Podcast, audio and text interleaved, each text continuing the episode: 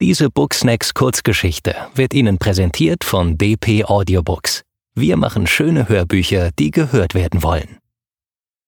Dore David Strandhafer Ihr langes Haar war glatt und fein wie das einer Asiatin. Nur die Farbe war aschblond und an einigen Stellen war es von helleren Strähnen durchzogen. Wenn sie sprach, dann leise, man wurde an das Murmeln eines kleinen Baches erinnert oder an das Rauschen eines mäßigen Windes hinter geschlossenen Fenstern. Wenn sie an den Menschen vorbeiging, wich sie aus wie eine Strömung, unauffällig und gleitend. Wie ihr Name. Marianne.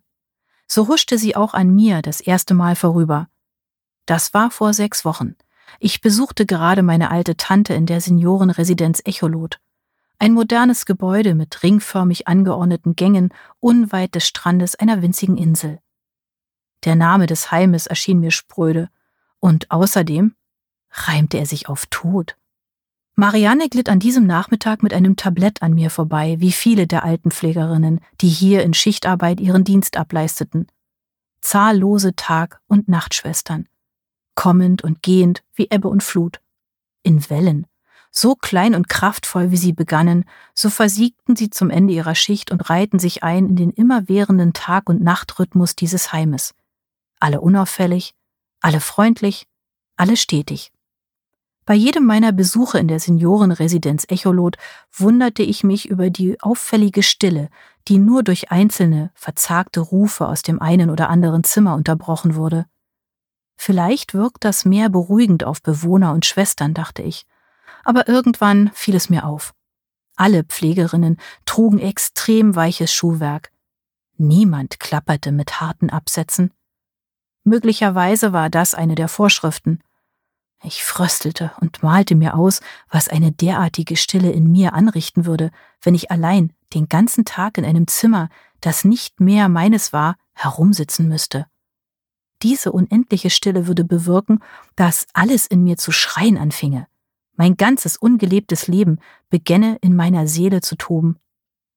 Ich bin eine fröhliche Vielbeschäftigte und schon ein leerer Terminkalender versetzt mich in leichte Panik.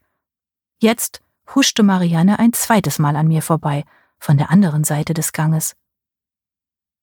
Entschuldigen Sie bitte, ich such mal wieder das Zimmer von Frau Martha Moosbach, rief ich ihr hinterher. Trotz ihrer Eile und meiner verhaltenen Stimme drehte sie sich augenblicklich um. Das schmale Schild auf dem straffen Kittel verriet mir ihren Namen. Offenbar hatte diese Marianne gute Ohren für leise Töne. Ohne ihren Gang zu unterbrechen, rief sie gedämpft zurück Zimmer sechs, ganz hinten rechts. Dann huschte sie weiter, als hätte diese kleine Drehung nie stattgefunden, als tanze sie eine einstudierte und lange geübte Schrittfolge.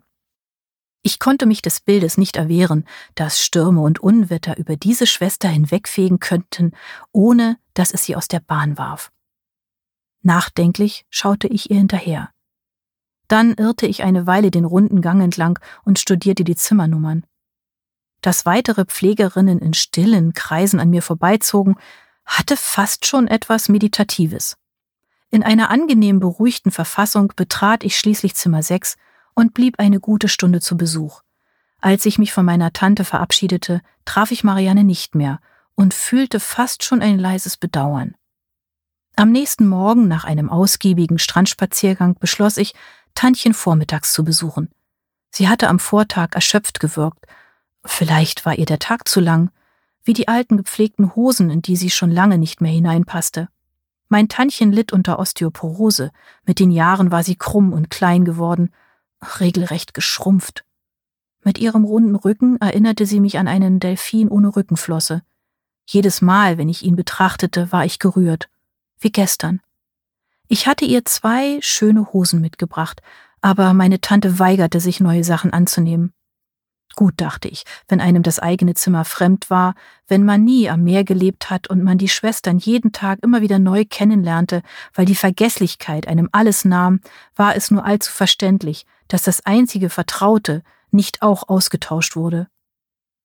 Alle Welt sprach von Altersdemenz oder wahlweise von Alzheimer, doch eine wirkliche Bedeutung hatten diese Bezeichnungen für mich nicht.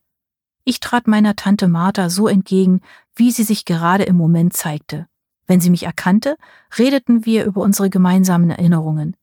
Tat sie es nicht, redeten wir über etwas anderes. Schübe, neuropsychologische Testergebnisse oder gar Unruhe, die sich mit Apathie abwechselten, all das traf auf Tante Martha nicht zu. Laut der Alzheimer-Definition musste sie sich bereits im zweiten Stadium der Krankheit befinden und nicht andauernd vom ersten ins dritte springen.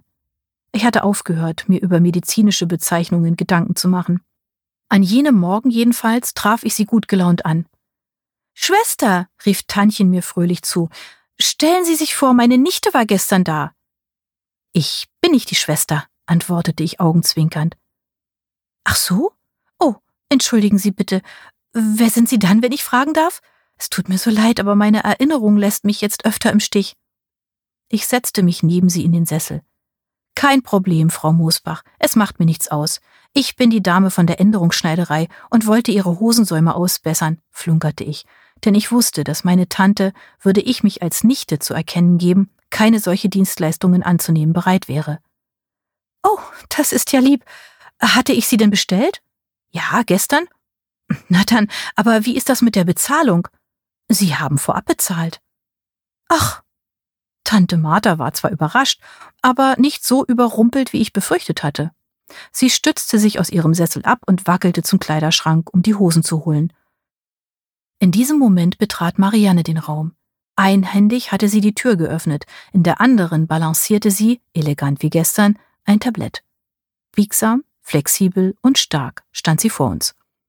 Ach, Sie haben schon wieder Besuch, Frau Moosbach? fragte Marianne beflissen freundlich.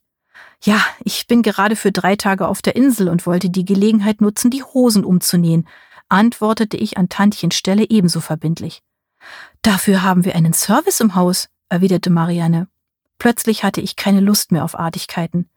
Ehrlich gesagt bin ich nicht wirklich angereist, um mich mit Hosensäumen abzukämpfen, aber es hat sich so ergeben und ich bin froh, etwas Nützliches zu tun. Ich hasste es, bei Besuchen einfach nur im Sessel herumzusitzen. Verständlich, erwiderte Marianne. Hätten Sie denn Nadel und einen Faden für mich? bat ich. Einen kleinen Moment. Marianne stellte das Tablett mit dem Joghurt und dem Tee vor Tantchen ab und verschwand. Kaum eine halbe Minute später brachte sie die Nadel und das gewünschte Garn in vier Farben herein. Schwarz, Weiß, Braun und Beige. Sie kannte sich aus. Exakt das Farbsortiment im Kleiderschrank meiner Tante. Wahrscheinlich aller Tanten. Danke, flötete ich infiziert. Ihre Beflissenheit hatte mich angesteckt. Was machen Sie denn die drei Tage auf der Insel? fragte Marianne, wenn die Frage erlaubt ist. Ist sie, flötete ich dezent zurück. Spazieren gehen, Tantchen besuchen, lesen und eine kleine Auszeit genießen. Mehr ist hier auch nicht zu machen, an unserem Ende der Welt, erwiderte sie, und mir schien, als kräuselte ein feiner Wind von Unzufriedenheit den gefälligen Ton ihrer Stimme. Ich mag es mitunter ganz gerne, wenn nichts los ist, flunkerte ich. Wo wohnen Sie denn? Erwiderte Marianne. Was für eine dumme Frage, unterbrach sie sich selbst. Es gibt ja bei uns nur eine Möglichkeit. Pension Meeresruh? Ja, wir lachten gemeinsam. Ich dachte in diesem Moment, dass der Name Echolot doch besser zu Pension und Meeresruh mehr zur Residenz gepasst hätte, sagte es aber nicht. Was könnte man denn hier abends so Aufregendes unternehmen? neckte ich Marianne. Diese Frage stelle ich mir auch unentwegt, begehrte meine Tante plötzlich laut auf und Marianne kicherte los. Ja, lachen Sie nur, empörte sich Martha und ruckelte ärgerlich ihr kleines Gesäß im Sessel zurecht. Ach, ich hätte da ja schon so eine Idee, frotzelte ich. Und die wäre? fragte Marianne erheitert. Ein kleines Flens an der Bar in der Pension. Hätten Sie Lust? Warum nicht? Ich habe nichts vor, sagte sie. Um acht habe ich Feierabend. Bier klingt verlockend nach einer Doppelschicht. Doppelschicht? Meine Hochachtung, dachte ich. Zermürbt wirkte Marianne jedenfalls nicht. Ich sollte mein Bild von Altenpflegerinnen umgehend revidieren. Marianne wirkte weich und zart, aber nicht zu brechen. Gut, dann halb neun am Tresen. Ich lade Sie ein. Auf ein Bier? fragte ich freundlich. Sie nickte, und dann schlüpfte ihr Gesichtsausdruck wieder in eine professionelle Miene zurück. Sie setzte ein mildes Lächeln auf, strafte den Brustkorb, riss den Aludeckel des Joghurtbechers mit freudvollem Schwung herunter und nahm den Teebeutel aus der Tasse meiner Tante. Rasch verließ sie das Zimmer. Meine Tante löffelte brav ihre mit Kalzium angereicherte Zwischenmahlzeit, während ich in der Zeit drei Hosen umsäumte. Zum Abschied küsste ich sie auf die Stirn, und in dem Moment, als ich schon die Tür hinter mir zuzog, hörte ich sie etwas murmeln. Wie bitte? fragte ich und schob den Kopf durch den Türspalt. Ich will mit. Ein Blitz durchzuckte mich. Ach, sagte ich perplex, ich, ich glaube, das geht nicht so einfach. Nie, äh, Frau Moosbach, Sie wohnen doch hier, ich kann Sie nicht mitnehmen. Ich meine ja gar nicht für immer. Nur heute Abend. Ich störe euch zwei beiden Hübschen bestimmt nicht. Mir ging ein Licht auf. Aber, stotterte ich und war überrascht, weil Tantchen innerhalb der letzten halben Stunde offenbar sogar das Stadium 1 ihrer Krankheit abgestreift haben musste. Wenn ich sie abends mitnehme, geht das gegen die Heimordnung. Sie haben doch Nachtruhezeiten. Pappalapapp. Und jetzt hör auf, mich zu siezen, Susannchen. Ich bin doch nicht bekloppt. Ich komme mir vor wie im Hamsterrad auf diesem runden Korridor, als ob ich in einer Vorhülle herumgurke. Und diese schrecklichen Wände in diesem unendlich weichgespülten Aprikot. Ich muss raus. Bitte, Susanne, nimm mich mit. Ich soll dich entführen zum Flens trinken? Ach was, sie winkte verächtlich ab. Keine Weiberpisse. Ihre weißen Locken wackelten boshaft. Ich will was Anständiges. Grock. Aber Tante, es ist August. Dann eben Küstennebel. Kalt und pur. Okay, stammelte ich. Muss ich mal die Schwester fragen. Tantchen meckerte amüsiert. Marianne heißt sie übrigens, und ich glaube, du gefällst ihr sehr. Die Art des Tantengrinsens ließ in mir die Frage aufsteigen, die ich mir so konkret noch nie gestellt hatte. Weshalb Tante Martha nie verheiratet gewesen war. Okay, Tantchen, ich rede mit ihr, versprach ich, ohne über die weiteren Folgen nachzudenken. Marianne hatte überraschenderweise nichts dagegen. Sie forderte lediglich von mir die Aufsichtspflicht ein, da sie keine Lust hatte, am Tresen ihre Nachtschicht fortzusetzen. Ich versprach. Mit einer schlichten Geste warf Marianne den Kopf nach hinten. Die Spitzen ihres graublonden, feinen Haares streiften ihre schmalen Schultern und ihr Haar fiel glatt nach hinten herab. In Mariannes Blick war das Meer zu sehen, beständig und geduldig. Wie sie da so stand und lächelte, wirkte es, als hätte diese Frau Wurzeln, die mindestens 50 Meter in die Tiefe gingen. Unsere Residenz Echolot ist ein sehr modernes Gebäude, prahlte Marianne kurz nachdem ich ihr an der Bar ein weiteres Flens und meinem Tantchen einen doppelten Küstennebel spendiert hatte. Das Glas Wasser lehnte Martha strikt ab. Dass unsere Gänge ringförmig angeordnet sind, kommt dem Bedürfnis unserer dementen Bewohner entgegen, fuhr Marianne fort. Welche Art von Bedürfnis? hakte ich nach. Ich konnte mir nicht vorstellen, welcher Drang einen Menschen dazu treiben würde, ständig im Kreis zu gehen. Aber Marianne überhörte meine Spitzfindigkeit. Die meisten treibt eine pausenlose motorische Unruhe, eine Art Haltlosigkeit um. Sie sind wie Gespenster. Immerzu müssen sie gehen, als wären sie verhext. Ich nickte. Marianne war fraglos zum Du übergesprungen und mir war es sehr recht. Sie können endlos gehen, ohne auf Wände oder Türen zu stoßen. Ich versank in ihrer Stimme und sie redete weiter. In der Mitte ist ein Marktplatz, so nennen wir das, ein Ort der Begegnung, und dort wird auch gegessen. Unterbrach Tantchen und knallte ihr geleertes Nebelglas auf den Tresen. Ich zuckte zusammen. Die reinste Vorhölle. Gibt es noch einen, Susannchen? Sie nickte schelmisch mit ihrem Kopf und wirkte mit ihrem kleinen Rundrücken nicht mehr wie ein Delfin, sondern wie eine Meeresschildkröte auf einem Barhocker. Das leere Gläschen wackelte ebenfalls auffordernd zwischen ihren runzligen Fingern. Tante Martha, du musst heute noch zurück? wies ich sie zurecht, aber Martha schnaubte verächtlich. Ins Echo tot? Sie sprach damit aus, was ich schon die ganze Zeit über gedacht hatte, aber nicht hätte äußern wollen. Tante! Nur Marianne schien unsere Unterhaltung nicht aus der Ruhe zu bringen. Sie folgte lächelnd unserer Unterhaltung mit einem Blick, als wären wir irgendein vorbeiziehendes Schiff am Horizont. Zwischendurch nippte sie gedankenverloren an ihrem Bier. Tante Martha redete sich in Rage. Ich soll also in ein Haus zurück, wo sich sogar ein harmloses Echo verirrt? Die Prozente im Nebel hatten meine Tante sentimental gemacht. Sie begann lauthals lamentierend zu weinen. Armes Echo, keine Wände zum Hallen, schluchzte sie. Und ich sage es euch, deshalb ist es auch so verdammt still da. Marianne strich meiner Tante über den kleinen, bebenden Buckel. Nicht weinen, tröstete sie sie leise. Wenn Sie lieber Ecken und Kanten haben möchten, finden wir auch eine Lösung. Oder, Susanne? Marianne zwinkerte mir zu. Ich verstand und schaute meinem Portemonnaie nach. Kann ich bei Ihnen auch mit Karte zahlen? fragte ich den Wirt verhalten. Er nickte. Könnte meine Tante kurzfristig hier heute Nacht auch ein Zimmer bekommen? Er nickte noch einmal. Und ich vielleicht auch? schob Marianne hinterher und schaute auf ihre Uhr. Ich habe morgen Frühschicht. Ich komme heute gar nicht mehr weg. Der Wirt ließ sich zu einem dritten Kopfnicken herab. Es war ihm anzumerken, dass dies die äußerste Grenze seines norddeutschen Entgegenkommens war. Ich brachte meine Tante mit Unterstützung von Marianne nach ihrem vierten Nebel auf das Apartment. Verflucht, schimpfte sie an unseren Armen. Nun habe ich es verdammt nochmal geschafft, dem dämlichen Kreisverkehr eurer senilen Residenz zu entkommen, und dann kipp ich mir so die Birne zu, dass sich alles dreht. Marianne blieb stehen. Ein Lachanfall schüttelte sie. Nüchtern war auch sie schon längst nicht mehr. Tante Martha hob schwer ihren Kopf. Lach nur, recht haste. Da wird man alt wie ne Kuh und ach. Wir hoben sie ein paar Augenblicke später auf das Bett.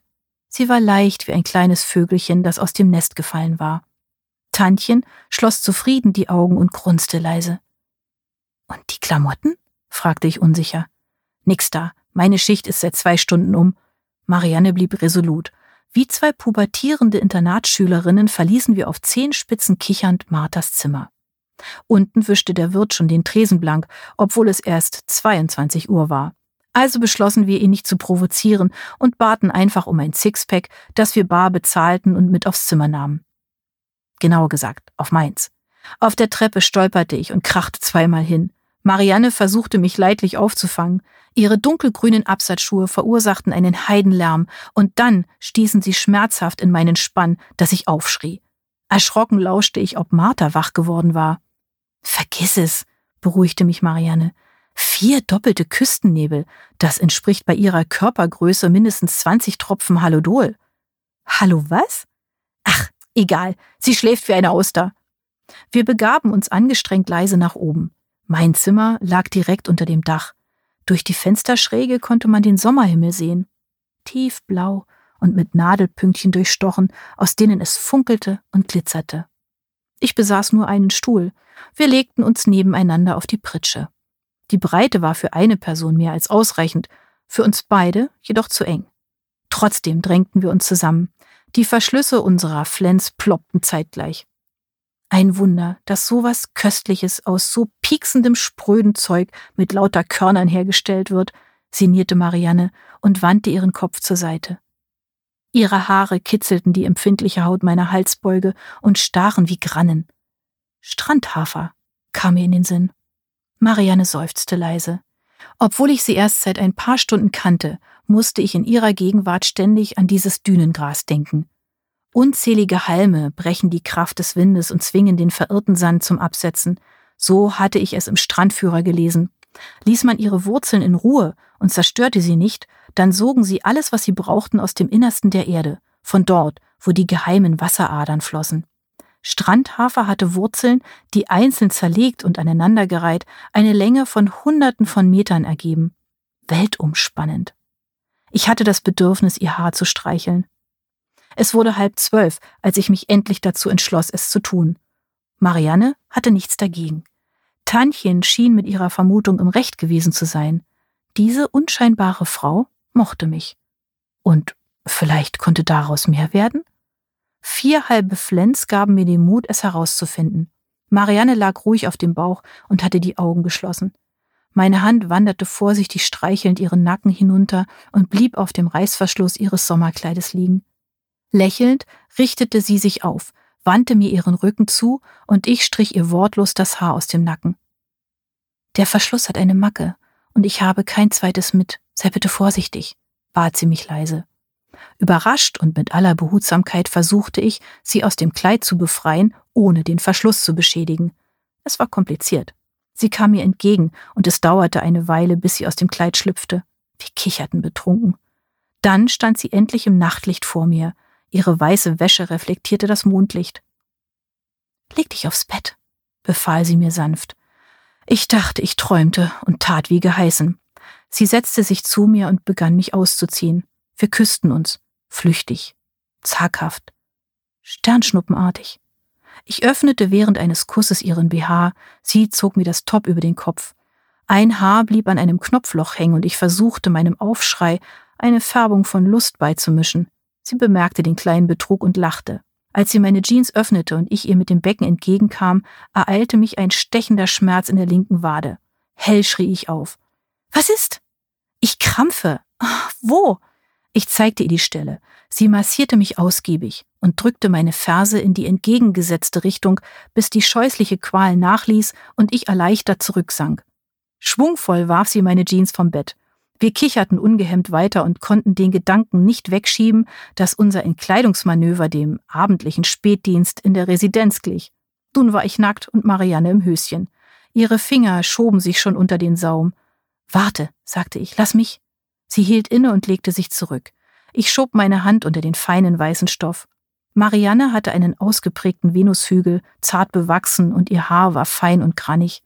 Meine Hand wanderte weiter dorthin, wo sich ihr Haar wieder verlor.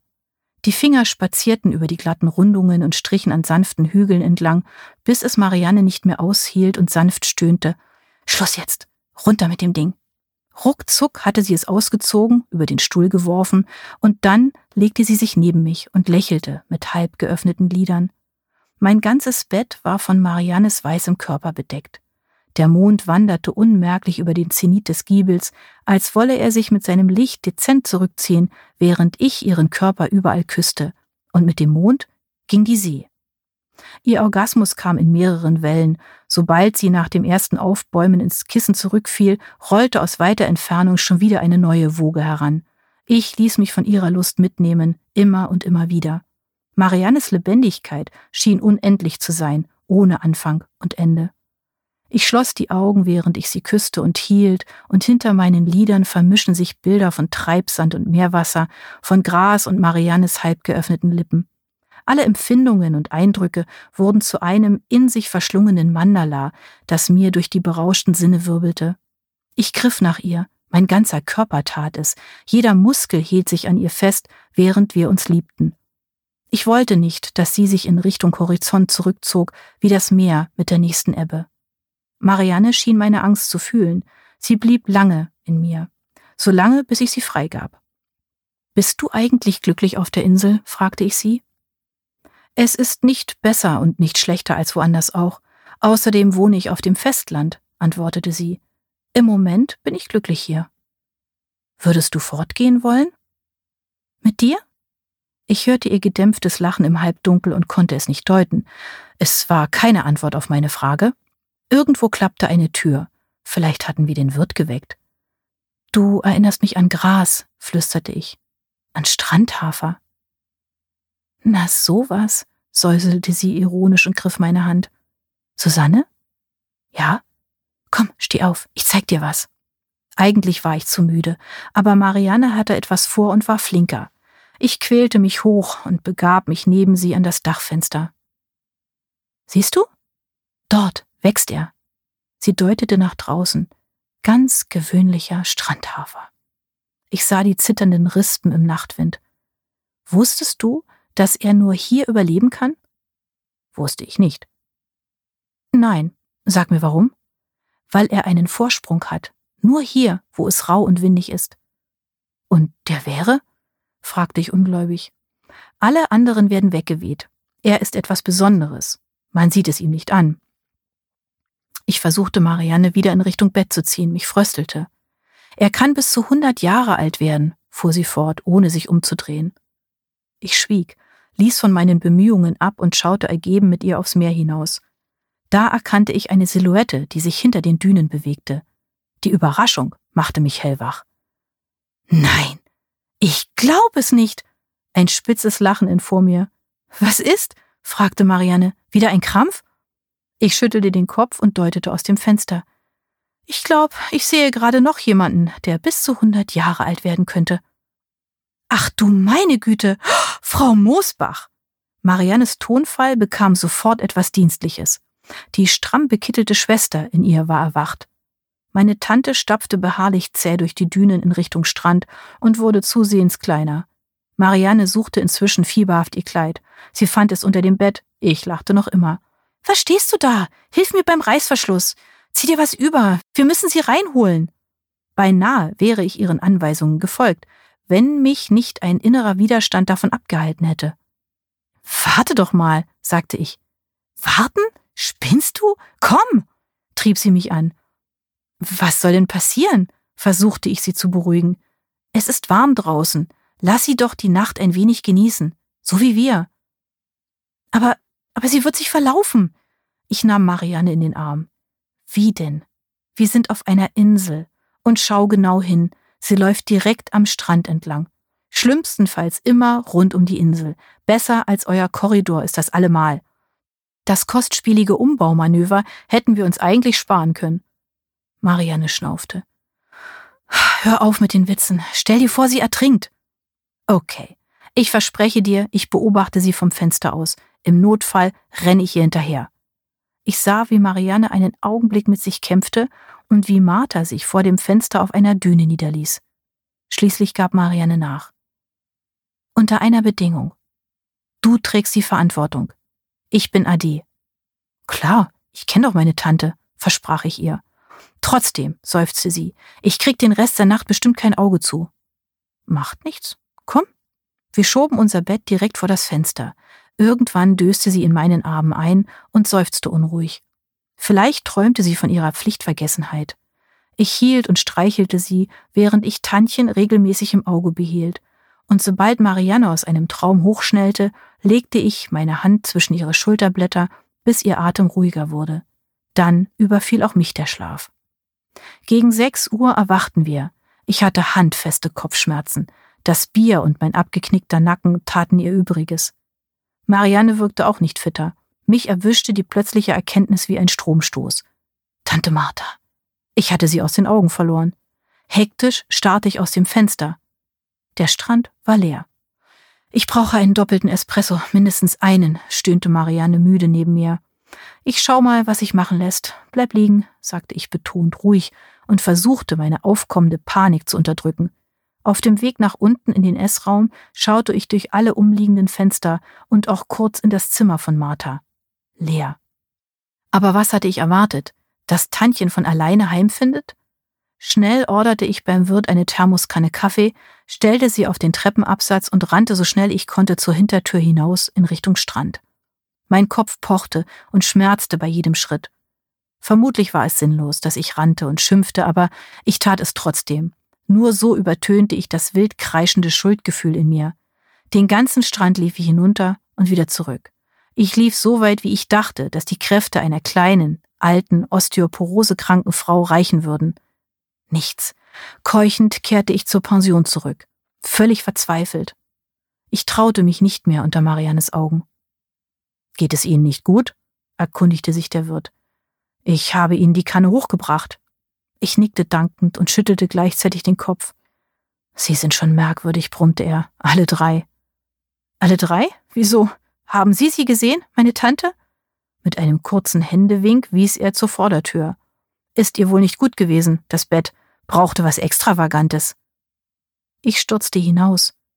In einem Strandkorb, der zu Dekorationszwecken vor der Pension stand, lag meine Tante Martha friedlich und schlief, zusammengerollt wie ein Igel ohne Stacheln, schräg über ihr das Schild Meeresruh. So mürrisch und abweisend der Wirt auch wirkte, schien er ein Herz zu haben, denn er hatte zwei Wolldecken sorgsam über Tantchen ausgebreitet. Danke, flüsterte ich erleichtert. Nicht dafür, war alles, was er sagte, bevor er wieder hineinging. Kurz darauf stand Marianne bleich auf dem Treppenabsatz. Sie starrte mit einer Tasse in der Hand auf den Strandkorb. Sie lebt, flüsterte ich. Die Decke hob und senkte sich leicht. Siehst du? Sie nickte und ihre Gesichtszüge lösten sich. Was wollen wir jetzt tun? Marianne zuckte mit den Schultern. Sie wecken? fragte ich ein wenig hilflos. Sie schüttelte den Kopf. Lass uns kurz nach oben gehen. Wenn das Koffein wirkt, weiß ich mehr. Oben angekommen, warf sie sich auf mein Bett und jammerte. Oh, mein Kopf. Ich hätte nichts trinken sollen, und in einer knappen Stunde beginnt meine Schicht. Wie sie da so vor mir lag, überkam mich tiefe Reue. Es tut mir so leid, flüsterte ich weinerlich. Das mit meiner Tante war keine so gute Idee. Ach, sie winkte ab. Die Kopfschmerzen kommen nicht von deiner Tante, die sind ja wohl hausgemacht. Hilfe! Zu Hilfe! tönte ein dünnes Rufen durch die Fensterscheiben. Wir schnellten zeitgleich in die Höhe, rannten zu den Fensterläden und rissen sie auf. Unten gestikulierte Tante Martha wild mit ihren dünnen Ärmchen und schimpfte. Martha, warte, es ist alles gut, rief ich zu ihr. Bin gleich bei dir. Tantchen hielt inne und hob den Kopf, um mich auszumachen. Alles in Ordnung? Sie sind ja verrückt, schrie sie zu mir hinauf. Mich wie einen Hund vor dem Haus schlafen zu lassen? Wer sind Sie überhaupt? Sie hörte nicht auf, sich zu erbosen. Ich polterte die Treppe hinunter, um zu verhindern, dass der Wirt ihren Unmut abbekam. Oh, zu spät. Als ich die Vordertür öffnete, traf mich sein finsterer Blick. Er ging an mir vorbei, stieß mich beiseite und warf die Wolldecken wütend auf eine Sitzgruppe im Frühstücksraum. Nehmen Sie es ihr nicht übel, rief ich ihm zaghaft hinterher. Sie meint es nicht so. Und ob ich das so meine? Tantchen baute sich dicht vor mir auf. Wieso in Gottes Namen entschuldigen Sie sich bei ihm? Ist das hier verkehrte Welt? Ich hab jedenfalls genug. Erschöpft trippelte sie in ihren Strandkorb zurück. Bringen Sie mich wieder nach Hause und bestellen Sie mir ein Taxi. Ich schwankte zwischen zwei Gefühlen. Zum einen bezwang ich mich, nicht laut loszulachen, zum anderen war ich kurz vor einem Heulanfall. Da spürte ich plötzlich Mariannes Hand auf meiner Schulter.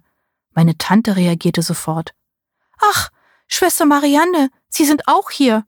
Ein befreites Lächeln flog über ihr Gesicht und ihr Blick hellte sich auf. Ach, da bin ich ja beruhigt. Schwester Marianne, können wir jetzt gehen? Aber natürlich, Frau Moosbach, ich habe zufällig den gleichen Weg wie Sie. Ach ja? Das ist schön, freute sich Tantchen und henkelte ihren Arm bei Marianne ein.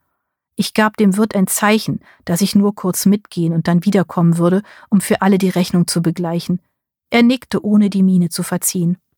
Dann folgte ich den beiden Einträchtigen wie ein vergessener Dackel. Im Echolot löste sich Tante Martha aus dem Henkelgriff und tippelte so schnell sie konnte in Richtung Zimmer 6. Marianne und ich warteten, bis sich die Tür schloss. Jetzt muss ich mich umziehen, drängte Marianne. Kannst du mir noch einmal vorsichtig das Kleid öffnen? Ich nickte. Schnell huschten wir in den Umkleideraum. Ich glaube, es hat sich vorhin etwas verhakt. Sie drehte mir den Rücken zu. Dann sah ich das Dilemma. An der linken Seite war eine Naht aufgerissen und drei Zähnchen waren komplett gespreizt. Das Kleid war hinüber. Wir hatten jedoch keine Zeit, es ausgiebig zu bedauern und zogen es einfach über ihren Kopf. Dann warf sich Marianne ihren Kittel über und reichte mir das gute Stück mit einem traurigen Lächeln. In genau diesem Moment fiel eine Entscheidung in mir. Es geschah so unmerklich und in der Art dieses leisen Umkippmomentes, in welchem die Ebbe wieder zur Flut wird. In genau diesem Augenblick sagte ich zu ihr, Marianne, ich werde dir das nähen. Überrascht blickte sie auf. Ich war mir sicher, sie spürte diesen besonderen Moment auch und dass ich mehr meinte als nur diesen Verschluss. Ja, erwiderte sie nur. Sorgfältig legte ich das Kleid zusammen. Ich komme wieder, sagte ich. Ich weiß. Den restlichen Tag verbrachte ich am Meer. Ich hätte arbeiten müssen und meldete mich für drei Tage krank. Ich brauchte Ruhe, wollte überlegen. Aber eigentlich wusste ich es längst. Marianne war wie Strandhafer, und ich würde an ihr haften bleiben, wie die Wanderdünen. Diese Booksnacks Kurzgeschichte wurde Ihnen präsentiert von DP Audiobooks. Wir machen schöne Hörbücher, die gehört werden wollen.